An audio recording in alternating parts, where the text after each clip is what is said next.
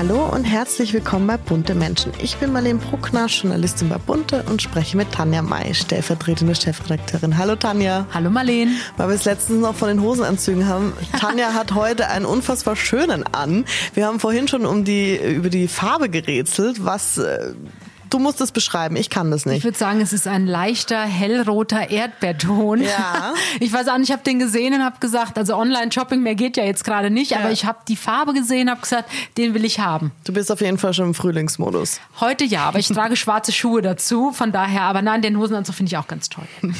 Wir sprechen heute über ein einstiges Powerpaar, nämlich Brangelina, die es nach vier Jahren immer noch nicht schaffen, sich zu einigen in ihrer Scheidung. Dann sprechen wir über den berühmtesten berühmtesten Modelpapa in Deutschland, den du getroffen hast, Günter Klum. Und zu Schluss werden wir noch über eine Tragödie sprechen, die bis heute anhält und ähm, du die Familie begleitest. Genau, der Fall Rebecca Reusch. Genau. Wenn euch die Folge gefällt, abonniert uns gern über iTunes, Spotify und Co. und lasst gern eine Bewertung da. Aber bevor wir jetzt anfangen, über Brangelina zu reden, mhm. Marlene, erstmal herzlichen Glückwunsch. Es ist deine allererste bunte ja. Titelgeschichte. Ja, danke schön. Wie fühlst du dich? Sehr gut. Ja, ich habe mich total gefreut. Also für unsere Hörer und Hörerinnen, es ist gar nicht so easy, eine Titelgeschichte bei Bunte zu bekommen, weil wir natürlich viele Redakteurinnen und Redakteurinnen sind. Aber ja, ich habe mich total gefreut. Also ich habe jetzt über Brangelina immer über die Scheidung geschrieben und ich war natürlich schon ein bisschen aufgeregt, weil ich weiß, die Titelgeschichte wird natürlich, geht mit besonderen Adlerauge durch die, durch die Redaktion zum Chefredakteur, aber hat alles geklappt. Gott ich fand es toll, ich habe mich sehr gefreut für dich und ich habe ja mitbekommen, es fing ja recht klein an, ne? wir haben drüber gesprochen über das Thema. Es war erst eine Seite nur. Genau, ja. dann war es eine Seite und dann haben wir, fanden wir es doch so spannend, dass wir gesagt haben, wir das Kindes jetzt mal, ja. ähm, weil wir amerikanische Paare ja jetzt nicht so oft auf dem Titel haben, mhm. aber wir haben es jetzt riskiert und Glückwunsch. Also ich freue mich sehr für Dankeschön. dich. Dankeschön. Gibt es denn einen Grund, warum wir die amerikanischen Paare nicht so häufig auf dem Titel haben? Naja gut, Bunte ist natürlich äh, ein deutsches People-Magazin. Wir haben ja die Amis auch im Heft, das ist ja ganz klar. Oder internationale Stars natürlich im Heft, klar. Aber ich sag mal, meistens haben wir dann, würde man sagen, so 90 Prozent sind wir eben dann doch deutsch auf dem Titel. Mhm.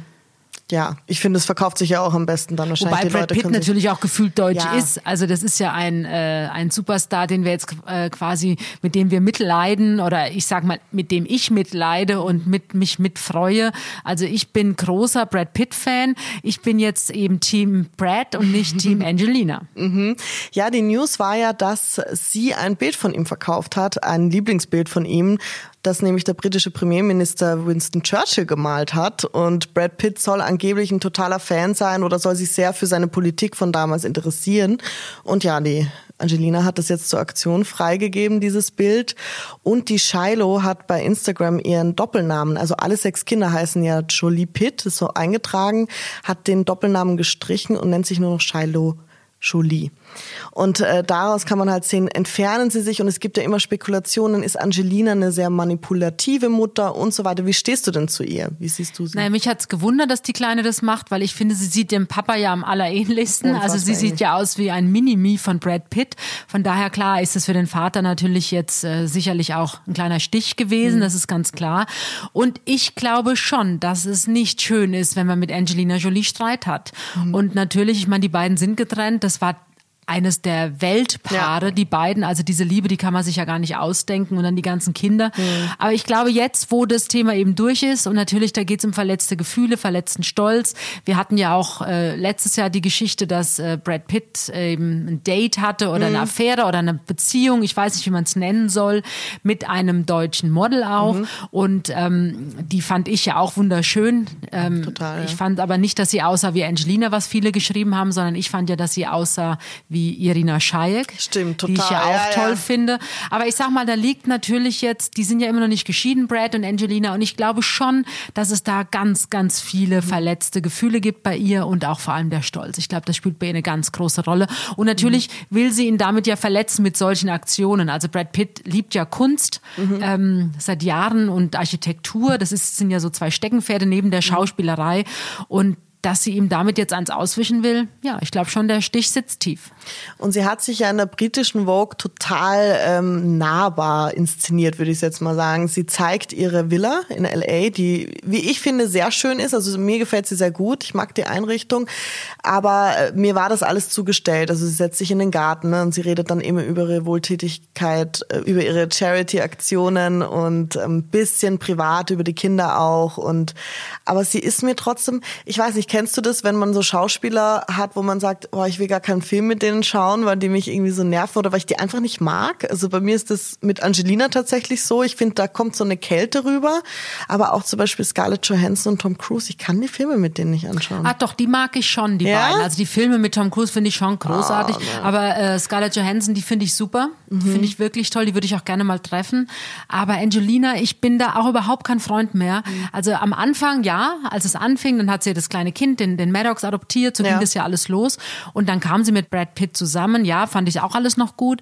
Aber als dann diese Trennung kam und sie hat ihn ja wirklich versucht zu vernichten. Mhm. Und das kann man natürlich am ehesten, wenn du, äh, wenn es um die Kinder geht. Und das hat sie ja gemacht. Und ähm, man dachte ja am Anfang, oh Gott, hat er jetzt die Kinder geschlagen? Was ist denn da los? Und dann durfte er die Kinder ja erstmal nicht sehen. Und dann wurden die Behörden eingeschaltet. Dann durfte er sie unter Aufsicht sehen. Also mhm. schrecklich, Katastrophe mhm. für ihn, ähm, auch für seine PR natürlich katastrophal. Aber trotzdem, ich finde, dass er als Gewinner aus dieser ganzen Geschichte rausgegangen ist und dass er auch der beliebtere ist. Also ich glaube, das Team Brad ist größer als das Team Angelina. Und auch jetzt natürlich, wo die Scheidung immer noch nicht durch ist, so die letzten Züge, da inszeniert sie sich natürlich schon ganz bewusst, wie du es ja auch sagst. Hier dann mhm. mal eine Home Story, hier dann wieder Fotos mit den Kindern. Ja. Also sie macht es schon sehr geschickt. Mhm. Ja, sie soll ja auch natürlich Paparazzis anrufen, dass sie kommen, wenn sie mit den Kindern. Das weiß ich nicht. Das einkaufen ist. Das heißt, bei vielen gibt es ja immer wieder. Ich meine, wir können ja dankbar sein für jedes Foto, was es da gibt, muss man schon auch sagen. Mhm. Aber ich traue ihr das schon zu, dass sie natürlich, sie ist ein Hollywood-Profi, klar, und mhm. sie hat natürlich auch ihr Team um sich herum und sie ist ähm, also von daher denke ich schon, dass sie ganz genau weiß, was sie tut. Ja, angefangen hat es ja vor vier Jahren, beziehungsweise das war der Schlüsselpunkt, wo Brad Pitt in einem Privatchat angeblich handgreiflich geworden ist gegenüber Maddox, also dem ältesten Sohn. Wobei sich das ja dann auch aufgelöst hat. Er hat wohl einfach nur gesagt, hey Junge, wir landen gleich, bitte schnall dich an. Also so habe ich das in Erinnerung. Und hat so den Gurt so ein bisschen und dann... hat ihm dann den Gurt umgelegt. Und ich glaube, das kann man auch wiederum verstehen. Ich meine, wenn ein Flieger landet, landet der und dann muss man sich anschnallen. Und ähm, ob das nicht vielleicht alles so ein bisschen bisschen aufgebauscht wurde. Also auf jeden Fall, mir tat er leid danach. Und ähm, er hat wirklich, ich, also er hat wirklich, am Anfang dachte ich, oh mein Gott, die mhm. Karriere ist vorbei. Aber nein, er hat es geschafft. Ähm, er, er, hat sich auch nicht geäußert dazu und er hat dann, wie man gelesen hat, ja auch aus Amerika immer, immer wieder den Kontakt gesucht mhm. mit den Kindern. Die sind ja dann auch in die Nähe gezogen. Also er war ja für die Kinder immer da. Ja. Und ähm, ich glaube auch, dass der ein toller Vater ist. Und sie natürlich sicherlich auch eine tolle Mutter. Aber ähm, klar, eine Mutter mit den Kindern, das, das, das erwärmt ja eigentlich jedes Herz, wenn man diese Fotos sieht. Das weiß sie. Aber in meiner Meinung ändert es nichts. man darf aber, um Fairness halber muss ich das noch sagen, man darf nicht vergessen, dass Brad Pitt ja auch eine Alkoholsucht hatte und die hat er ja auch gebeichtet. Also ich glaube, da ist viel, viel schiefgelaufen in seiner Vergangenheit. Er spricht auch früher, finde ich, fand er vor ein paar Jahren total traurig. Er sah immer so traurig aus, wenn man ihn auf Fotos gesehen hat. In letzter Zeit, finde ich, blüht er wieder sehr auf. Ähm, ja, es wirkt, als hätte da einige Fehler gemacht. Was genau passiert ist, wissen wir natürlich nicht. Aber ja, ich bin bei dir. Ich finde Brad auch um einiges sympathischer und Angelina, ich, ich weiß nicht, irgendwie schafft sie es nicht, diese, diese, es wirkt immer wie eine Maske. Also. Aber ich glaube, weil du diese Alkoholsucht da ansprichst, ich glaube, das haben ja viele Stars. Mhm. Und ähm, wir reden da ja öfter drüber, auch in der Redaktionskonferenz. Das ist natürlich auch ein Leben, was man sich ja gar nicht vorstellen ja. kann. Also du wirst vergöttert, weltweit, mhm. wo du hinkommst, schreien die Mädchen, liegen die Frauen, ja. fallen in Ohnmacht, ähm, liegen dir die Frauen zu Füßen. Und dann hast du einen Film nach dem anderen und du, du verdienst Millionen und irgendwann fällst du in so ein Loch. Mhm. Und du musst ja mit diesem ganzen Ruhm auch erstmal klarkommen. Also ja. Also ich glaube, das haben viele Stars und ja, leider einige, die, die trinken dann eben zu viel, aber dass er dann den Mut hatte, es öffentlich zu machen und diese Sucht ja auch anzugehen und toi toi toi ja auch zu überwinden. Ähm, da gibt's ja andere Namen in LA, also ich sage jetzt mal Ben Affleck zum Beispiel, der kämpft mhm. da ja auch mit der gleichen Krankheit und der schafft es, glaube ich, nur bedingt, obwohl er ja mhm. auch Kinder hat und, ähm, und auch Erfolg hat. Ja. Aber trotzdem, dieser Teufel Alkohol, das spielt schon in diesen mhm. Hollywood-Kreisen leider, leider eine große Rolle. Gerade bei Brad Pitt denke ich mir so, er ist ja der Vorzeigeschauspieler. Immer wenn man über Schauspieler redet und sagt, welcher fällt dir sofort ein? Ich glaube, da wird fast jeder Brad Pitt sagen. Er ist vor allem einer der coolsten. Das ja. muss man jetzt halt auch mal sagen. Und ähm, ja. Bei unserem nächsten Thema geht es um Günter Klum, Tanja, der beliebteste oder bekannteste Modelpapa, beliebt wahrscheinlich auch, weil so viele gibt's ja bei uns gar nicht in Deutschland. Du hast ihn getroffen und nicht das erste Mal. Und was gibt es denn so Neues bei ihm? Ja, der Günter Klum und ich, wir haben eine sehr lustige Vergangenheit. Der lacht da bis heute drüber oder zieht mich damit auf. Die Heidi hat ja 2015 äh, wieder mal einen Bambi bekommen. Mhm. Und äh, sie war ja in Begleitung ihres Vaters dann und ich habe sie dann im Hotel auch schon getroffen und war dann quasi den halben Tag mit Günter Klum zusammen und mhm. die andere Hälfte war ich dann bei Heidi. Also das war schon ganz besonders dieser Tag. Da kann ich mich gut dran erinnern. Und Heidi ging natürlich über den roten Teppich, sie sah aus wie Grace Kelly, unfassbar. Also sie ging vorweg, die Fotografen schreien und jubeln und fotografieren sie. Und Günther Klum und ich gingen gemeinsam über den roten Teppich hinter Heidi, also mit Abstand. Ja. Und da gab es dann auch ein paar Fotos. Und dann haben wirklich einige Fotografen äh, als Caption dann drunter geschrieben, Günther Klum mit Ehefrau Erna. Und er hat sich natürlich totgelacht und ich musste auch lachen. Also das, das, äh, ja, weiß nicht. Da haben dann einige Fotografen einfach überhaupt nicht aufgepasst. Und das sagt er bis heute, also das verbindet uns natürlich. Wo genau. war denn Erna? War sie nicht dabei? Erna Klum war nicht dabei. Also der, der Günther Klum und die Heidi waren da. Da war sie noch mit Vito Schnabel zusammen mhm. und ähm, da hatte sie auch seinen Ring an, diesen Schmetterling, den sie ja immer trug und genau. Und wir sind dann zusammen mit so, mit so einem Van, sind wir dann vom Hotel eben zur Bambi-Verleihung gefahren. Das war schon mhm. ganz aufregend und sie war natürlich typisch Hollywood-Star. Also sie ist ja. zwar deutsch, aber klar, sie kommt aus Amerika. Sie war natürlich eine der letzten, mhm. die dann zur Verleihung kam. Und ich hatte schon echt Panik, weil ich ja. dachte, okay, die Verleihung fängt jetzt ohne uns an. Und dann sind wir über den roten Teppich und sie lässt sich fotografieren. Und dann sind wir da rein. Und alle saßen schon, das ganze Publikum saß mhm. schon. Und ich und Günter Klum, wir saßen mittendrin, irgendwie in Reihe, weiß oh ich nicht, Reihe 11, äh, aber genau in der Mitte. Und das heißt, alle anderen Gäste mussten aufstehen oh für uns. Ich habe mich tot geschämt. Unangenehm. Aber Günter Klum hat es ganz cool weggesteckt, ja, und dann haben wir da halt gesessen und haben uns gemeinsam die Verleihung angeschaut, ja. Und jetzt hast du ihn wieder getroffen? Genau, wir haben uns getroffen, weil ich finde es ganz schön. Er hat ja in, also er lebt ja in Bergisch Gladbach mhm. mit seiner Frau, da kommt ja Heidi auch her und das ist ja seine Heimat auch, da ist er auch nie weggegangen obwohl er jetzt auch im Interview gesagt hat, er war bestimmt schon 50 Mal in New York mhm. und ähm, wegen Heidi natürlich, aber er will eben nirgends anders leben als in Bergisch Gladbach. Und was ich eben so schön fand, der Günter Klum, es gab so eine Kneipe in Bergisch Gladbach, zum Horn heißt die, das mhm. ist so ein Traditionsgasthaus, da gab es auch eine Kegelbahn und die war natürlich beliebt bei allen Vereinen und eben bei so kleinen Klüppchen, die, die sich mhm. da immer zum Kegeln getroffen haben und es gab eben auch ähm, gutes Essen.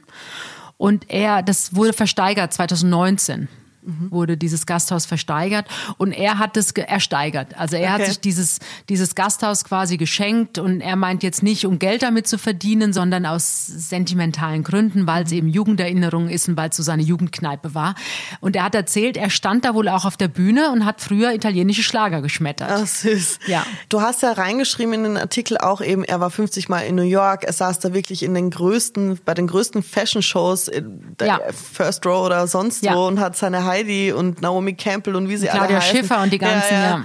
Und ähm, wohnt aber trotzdem im Bergisch Gladbach immer noch und möchte da auch bleiben. Ne? Also er ist ja schon sehr bodenständig auch. Er ist total bodenständig und ähm, er, er sagt ja selbst, sein Englisch ist leider nicht so gut. Also das mhm. erleichtert es natürlich nicht unbedingt jetzt, um die Welt zu reisen. Jetzt darf man nicht vergessen, er ist ja auch 75 und er sagt, er hat totale Flugangst. Ah, okay. Also er ist natürlich hin und her geflogen, einfach auch immer wieder nach LA, um, um Heidi zu treffen, um mhm. die Kinder natürlich zu sehen, die Enkelkinder. Das hat er auch gemacht, aber er sagt, er hatte jedes Mal solche Panik, dass er nicht ein Auge zugetan hat. Also er hat nie geschlafen im Flugzeug. Mhm. Und jetzt mit 75 sagt er, muss er nicht mehr wirklich viel reisen. Was hat er denn für ein Verhältnis zu den Enkelkindern? Du hast ja mit ihm auch ein bisschen über Leni gesprochen.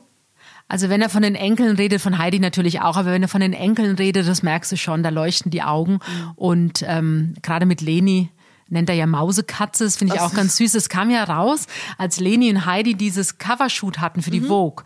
Und da hat äh, Günther Klum wurde ja von seinen Mitarbeiterinnen fotografiert mhm. und da hält er so einen Zettel in die Kamera okay. und da steht drauf, hey, von wegen, hallo liebe Mausekatze, bin Oma und Opa sind stolz auf dich. so. Und ähm, da kam eben raus, dass das der Kosename ist von den Großeltern für die älteste Enkeltochter. Mhm. Und ähm, er hat mir auch erzählt, dass er sich diesen Namen hat schützen lassen. Okay, warum? Naja, die Rechte dran. Äh, also er hat Leni Klum und den Namen Mausekatze. Ja. hat er, den hat er eintragen lassen und hat sich die Namensrechte schützen lassen. Ja, und da leuchten die Augen. Also wenn er von den Enkeln spricht. Das ist ein bisschen schade. Die Kinder reden ja kaum Deutsch. Ja, das ist mir auch aufgefallen, dass Leni echt nicht so gut Deutsch spricht. Also, also Leni schon, ist wohl noch die von den vier Kindern, die am meisten Deutsch ja. spricht. Die anderen sind jetzt wohl dabei, es zu lernen. Mhm. Und ähm, das ist natürlich ein bisschen schade, weil eben die Großeltern jetzt nicht so gut Englisch reden. Mhm. Aber klar, ich denke bei Oma und Opa, da zählt einfach die Herzenswärme ja. und da wird geknuddelt und ge geschmust und verwöhnt, wenn die dann da waren oder da sind. Mhm. Und ähm, das ist bis heute auch so.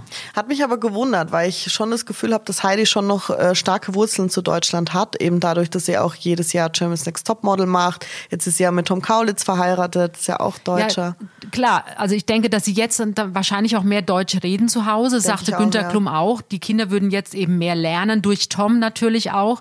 Aber du darfst nicht vergessen, also vorher, Heidi war ja mit Ziel verheiratet, dann kam Leni zur Welt.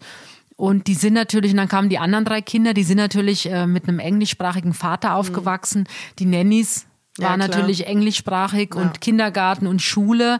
Und wenn Heidi dann die Einzige ist, die mit den Kindern zu Hause Deutsch redet, da bleibt da wahrscheinlich mhm. nicht so viel hängen.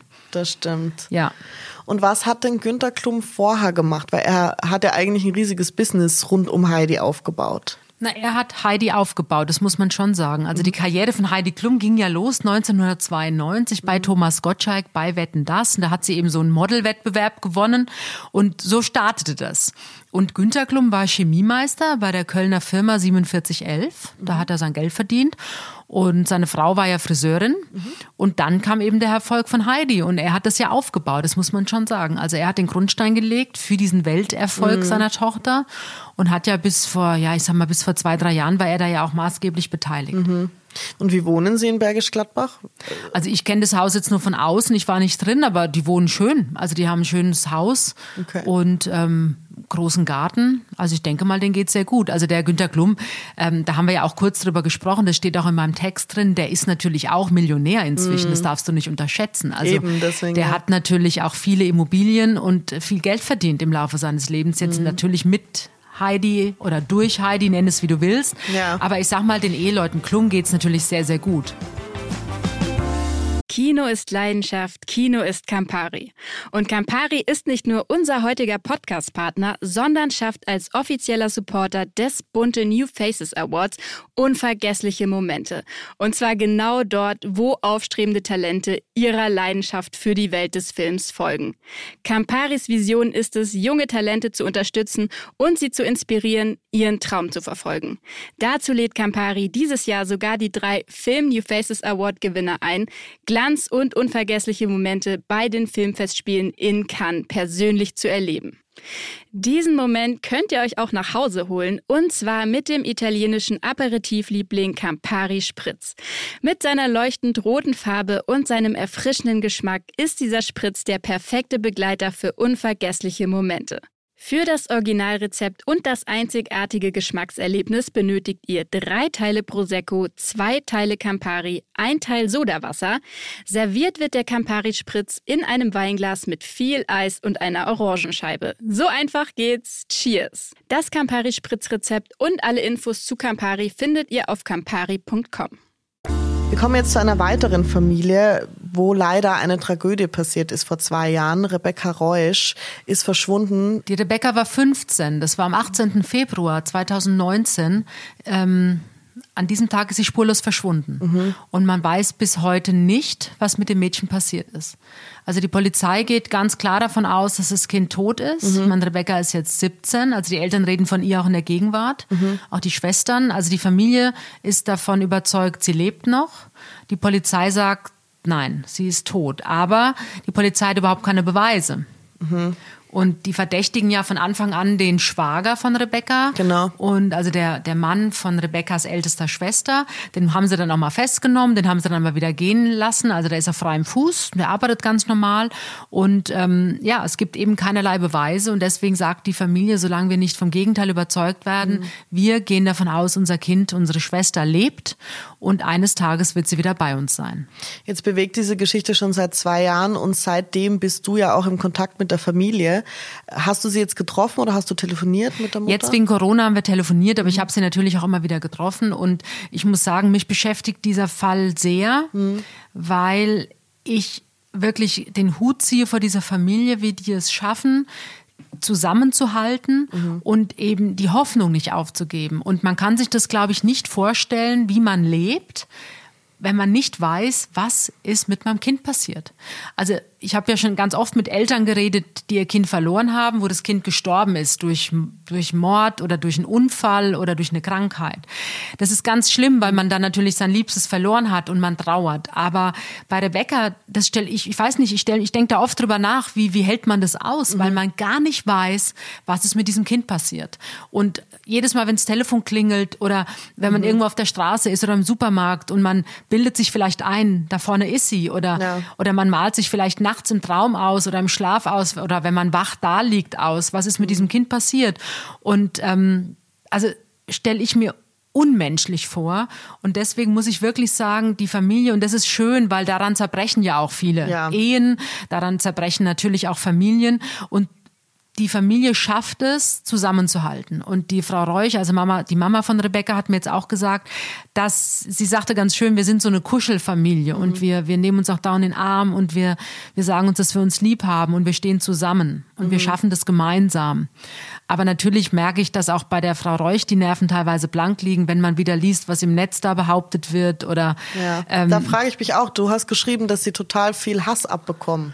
Ja, also diese Familie natürlich, da gibt's dann bei Instagram gibt's dann Menschen, die dann ganz böse über diese Familie schreiben und von wegen, hey, jetzt findet euch da endlich damit ab, die Rebecca kommt nie wieder zurück und die Unfassbar. wird schon wissen, warum sie weggelaufen ist und die hat keinen Bock mehr auf euch. Ähm, oder dann werden so Fake-Profile angelegt von, mit, mit Fotos, okay. wo die Leute dann schreiben, also so halbe Nacktfotos, mhm. Bikini-Fotos, das ist Rebecca, ist sie aber gar nicht. Und ich meine, das ist schon, das ist unmenschlich. Total. Einer also Familie sowas noch anzutun, die so sowieso ja seit zwei Jahren leidet und, und kämpft und, und hofft und betet und weint und dann auch wieder, die lachen natürlich auch, die haben ja zum Glück zwei kleine Enkelkinder mhm. und das ist ganz schön, weil diese Enkelkinder bringen natürlich auch so ein bisschen Normalität in die Familie, in den Alltag. Also Frau Reuch mhm. hat mir erzählt, jetzt Weihnachten, sie wollten eigentlich keinen Weihnachtsbaum haben, weil Rebecca sonst immer mit ihrem Papa den Baum geschmückt mhm. hat. Das war so ein Ritual, die beiden ja. und Rebecca durfte dann den Stern auf die Spitze setzen und dieses, also letztes Jahr jetzt Weihnachten wollte die Familie keinen Baum und dann hat aber der kleine Enkel gesagt, er möchte, dass ein Weihnachtsbaum da ist. Und dann durfte er diesen Stern auf die, auf die Spitze setzen. Und so haben die natürlich ein Gerüst mhm. und so funktioniert dieser Alltag. Aber trotzdem, also. Klar. Ich, ich, stell's, ich, ich weiß nicht, wie man es schafft, weiterzuleben. Und Frau Reusch hat ja dir auch von ihren Träumen erzählt, wo sie Rebecca sieht, wie sie zurückkommt. Nee, das ist die Schwester von Rebecca. Also ah, okay. das ist die Vivian. Das ist die mittlere Tochter, es sind ja drei Mädchen. Und genau. die Vivian hat mir erzählt, dass sie ganz viel träumt von Rebecca. Mhm. Und ich habe sie dann gefragt, ob das denn schöne Träume sind oder traurige Träume. Und dann hat sie gesagt, eigentlich immer schöne, weil irgendwie taucht die Rebecca immer auf. Auf einmal steht mhm. sie wieder da vor der Tür. Sie klingelt und steht da. Und die Vivian sagt dann, äh, Becky, wo warst du denn so lange? Mhm. Und dann sagt die Becky, ist doch egal, ich bin jetzt wieder hier. Ja, so, das und das ist, ist, das ist natürlich unterbewusst die Hoffnung. Klar. Und das träumt sie dann nachts und ich glaube auch nur so kann man das überhaupt aushalten. Ich, ich verstehe es auch nicht. Ich habe heute so viel drüber nachgedacht, wenn ich, ich hätte so viele böse Gedanken, wo ist die, wo ist sie? Wo ist meine Tochter? War, war naja, gerade in diesem Moment. Ja, und die Frau Reuss sagt, sie hat manchmal so Momente, wo es ihr eigentlich gut geht und von jetzt auf gleich hm. überfällt sie eine unfassbare Traurigkeit oder sie fängt an zu weinen. Ja. Und wo sie einfach sagt, in dem Moment, vielleicht geht's Rebecca in dem Moment einfach gerade gar nicht gut. Mhm. Und sie als Mutter spürt das. Mhm. Und ich habe jetzt aber auch zu ihr gesagt, ich finde es gut, dass sie hoffen, weil wie man so schön sagt, oder dieses Sprichwort, was es da gibt, die Hoffnung stirbt zuletzt. Ähm, weil sie sagt ja auch, wenn man nicht mehr hofft, dann kann man ja gleich, ja, also dann ist es ja eh aufgeben. vorbei. Ich habe der Familie auch schon mehrfach erzählt, ich habe ja auch den Fall Natascha Kampusch mhm. betreut. Und ich meine, das Mädchen war ja auch acht Jahre weg. Mhm. Acht Jahre weg. Ja. Und die Familie hat gesucht und gehofft und dann gab es vielleicht mal Tage, wo man weniger Hoffnung hatte, dann mhm. gab es Tage, wo man mehr Hoffnung hatte und plötzlich ist sie wieder da. So. Und das gab es ja auch in Amerika oder in England hat man das ja auch oder in Österreich. Ja. Diesen Fall, den haben wir ja auch damals gemacht. Ähm, dieser Fall Fritzl war auch unvorstellbar, wo der Vater ja die Tochter quasi Unfassbar, eingesperrt ja. hatte im Keller neben dem Haus.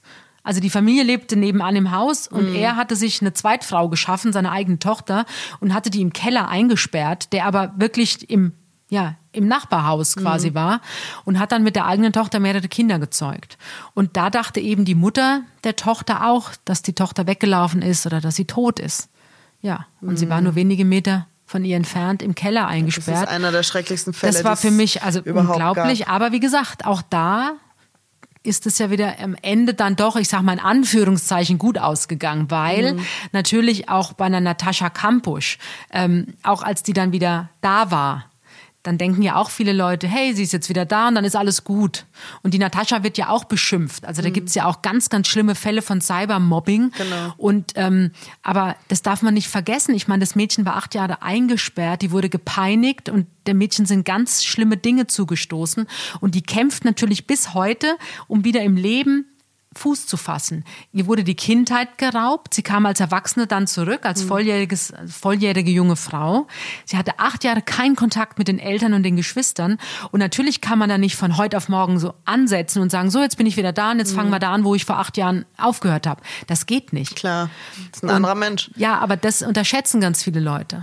Weil ich weiß, bei der Natascha Kampusch war es ja dann auch oft so, dass die Leute dann im Internet geschrieben haben, na ja, so schlimm wird's schon nicht gewesen sein, die lacht ja auf dem Foto. Ja. Und das ist aber wirklich, muss ich fast sagen, krank von Leuten, die sowas behaupten, weil wie es in dem Mädchen drin ausschaut und wie es auch heute noch in dieser jungen Frau ausschaut, das kann sich niemand von uns vorstellen.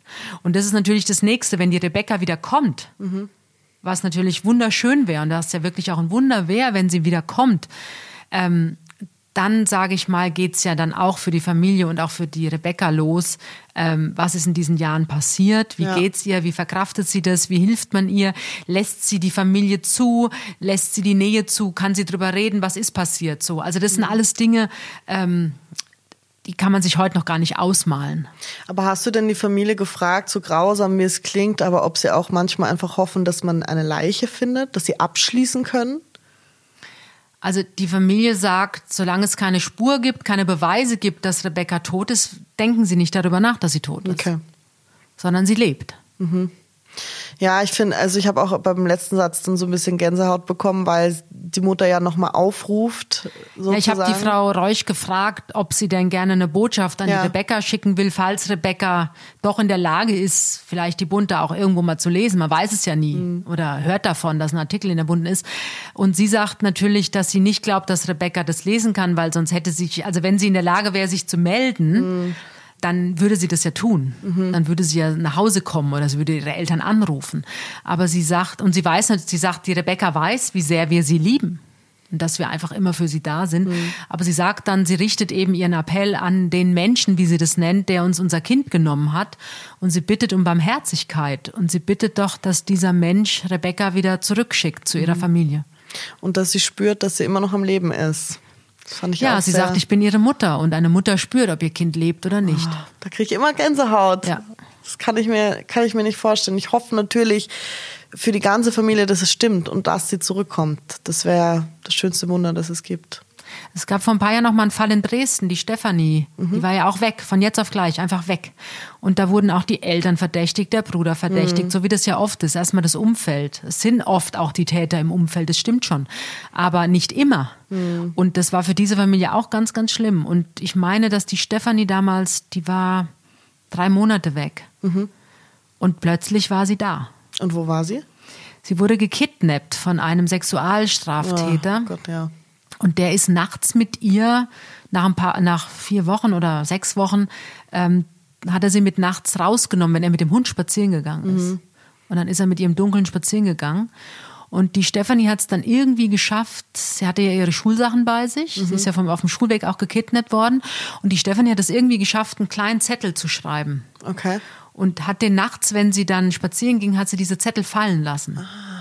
Schlau. Und das hat jemand gefunden und der hat es dann an die Polizei gegeben und somit wussten sie, wo sie ist. Und dieser Mann, ähm, ja, das war ein Sexualstraftäter, der wurde dann verhaftet und kam ins Gefängnis, der wurde auch bestraft. Und da hat man eben auch gesehen, ähm, dass die Eltern damit gar nichts zu tun hatten und dass die wirklich alle zum Opfer wurden.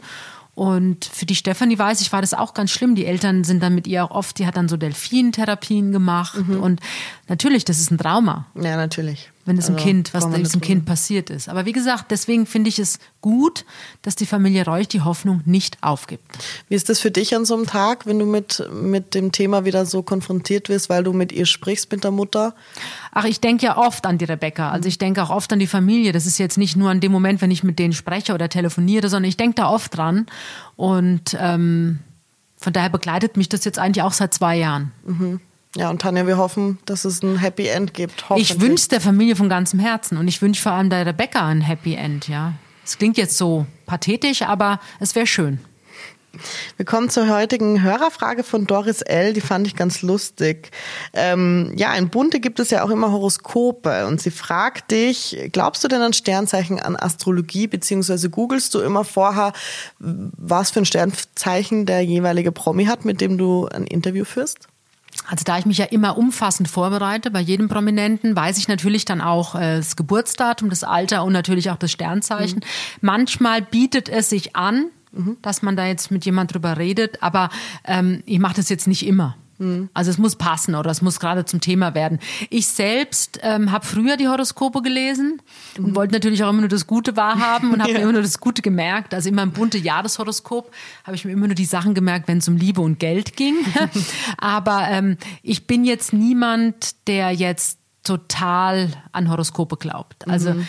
ich sag mal, jeder jedes Horoskop hat ja so gewisse Eigenschaften. Genau. Also ich weiß zum Beispiel, dass das Sternzeichen Jungfrau, wenn es eine Frau ist, dass die wahnsinnig ordentlich sind. Mhm. Oder ich weiß, dass Löwemänner impulsiv sein können. Also die gehen schnell an die Decke und sind aber genauso schnell auch wieder unten. Oder ein, ein Fischmann ist ein Fisch, der ist eben nicht fassbar, der schwimmt so, ja. genau so. Also sowas weiß ich natürlich mhm. und ähm, aber ich bin jetzt nicht so sehr gläubig, was Horoskope angeht, mhm. dass ich jetzt ähm, Interviews nach bestimmten Daten dann lege oder Konstellationen oder dass ich sage, ähm, ich treffe mich nur mit diesen Personen, mhm. weil dieses Sternzeichen mag ich nicht. Nein, also sowas mache ich nicht. Mhm.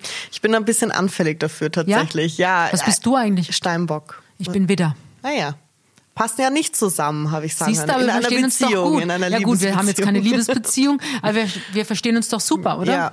Wobei es ist ja ein Unterschied Mann-Frau. Genau. Ja. ja. ich bin eigentlich, also ich denke rational, aber bei Sternzeichen bin ich immer ein bisschen anfällig. Und ich, ich merke, dass wenn ich sehe ein Promi, wo ich jetzt ein Interview habe, ist Skorpion zum Beispiel, dann bin ich so, ah, muss ich jetzt aber aufpassen. Ach, echt? Ja, ja, aber es ist, es ist so latent in meinem Kopf, obwohl ich, wenn ich das ja rational betrachte, weiß ich ja, dass es nicht zu 100 Prozent stimmen kann. Es können nicht alle Steinböcke so und so sein. Nee, ich merke es immer bei Zwillingen. Also ich mhm. habe ganz viele Freundinnen, die Zwilling sind. Mhm. Und man sagt ja immer, Zwillinge haben zwei Gesichter ja. und sind sehr wechselhaft und heute so und morgen so. Ja. Und die schweben immer so ein bisschen über der Erde. Also die sind jetzt nicht so bodenständig kann ich zum Beispiel jetzt auch nicht bei allen meinen Freundinnen sagen. Also es gibt welche, bei denen trifft es voll mhm. zu, absolut zu. Und dann gibt es welche, bei denen würde ich jetzt nie sagen, dass die Zwilling sind. Mhm.